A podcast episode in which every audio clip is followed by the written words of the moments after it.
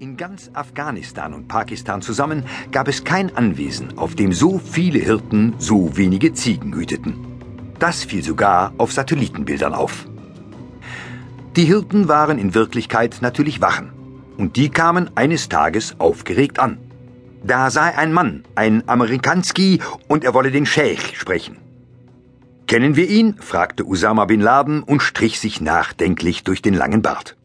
Nein, Scheich, ein Fremder.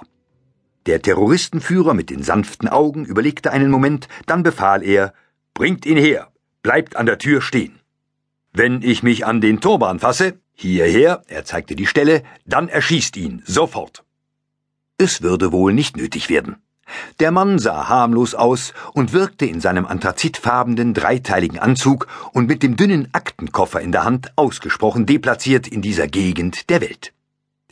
Er schien eine erhebliche Strecke zu Fuß zurückgelegt zu haben, jedenfalls waren seine Schuhe staubig und zerkratzt, sein Hemd durchgeschwitzt, der Kragen verfärbt und der Anzug an einigen Stellen eingerissen. Guten Tag, Scheich, begrüßte er den Terroristenführer mit einer knappen Verbeugung. Sein schwarzes, gescheiteltes Haar klebte ihm am Kopf, das jungenhafte Gesicht wirkte matt.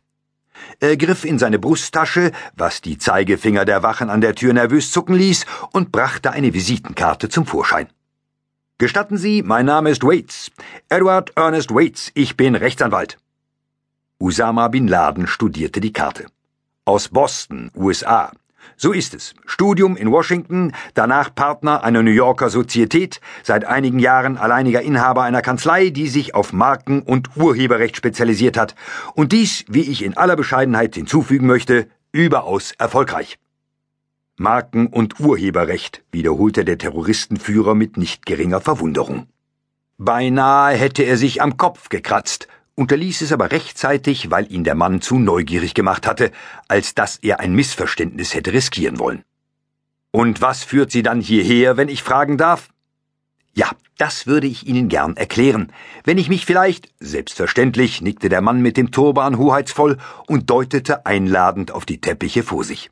Nehmen Sie bitte Platz. Danke. Der Anwalt ließ sich merklich ungeübt auf den Boden nieder, zog seinen Koffer neben sich und öffnete ihn, was die Wachen ein weiteres Mal die Waffen heben ließ. Doch der Amerikanski zog nur einige mit bunten Diagrammen bedruckte Papiere heraus. Um gleich zum Kern der Sache zu kommen, meines Erachtens ist Ihnen, Scheich, nicht in vollem Umfang klar, wie viel Geld die Medien überall auf der Welt mit ihrem Namen verdienen. Hier habe ich eine Statistik von Absatzzahlen, Einschaltquoten und Werbeeinnahmen, aufgegliedert danach, ob Ihr Name oder die Bezeichnung Al-Qaida in den Schlagzeilen auftaucht oder nicht. Er legte das Blatt vor den Terroristenführer hin. Bitte sehr. Wie Sie sehen, bewirken Sie Gewinnsteigerungen von bis zu 50 Prozent, ohne dass Sie etwas davon hätten, wohlgemerkt. Usama, der Vorname bedeutete so viel wie der Löwe, Bin Laden nickte.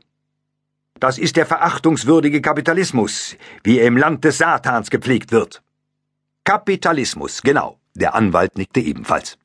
Was ich Ihnen dringend raten möchte, ist, die Markenrechte an Ihrem Namen sowie an dem von Ihnen populär gemachten Begriff Al-Qaida zu erwerben. Das würde Ihnen ermöglichen, der Terroristenführer hob die Hand. Sind Sie nur gekommen, um mir diesen Vorschlag zu unterbreiten? Der Anwalt nickte. In der Tat. Dann haben Sie eine große Mühe vergebens auf sich genommen. Vielleicht, erwiderte der Mann, sollten Sie mich erst einmal ausreden lassen. Es geht nur vordergründig um Geld.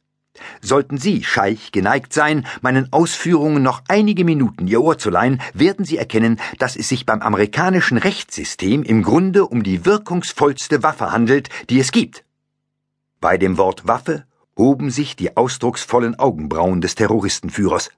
Er strich sich mit gespreizten Fingern durch den Bart und sagte schließlich Sprechen Sie weiter. Beginnen wir, erläuterte der Anwalt, seine Ausführungen mit sparsamen Gesten unterstreichend, mit Ihrem Namen.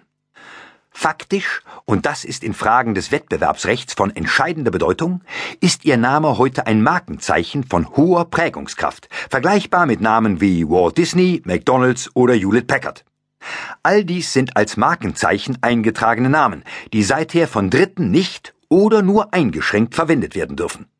Bei dem Begriff Al-Qaida wird sich mit Aussicht auf Erfolg argumentieren lassen, dass es sich hierbei um ihr geistiges Eigentum handelt. Mithin also die Bestimmungen des internationalen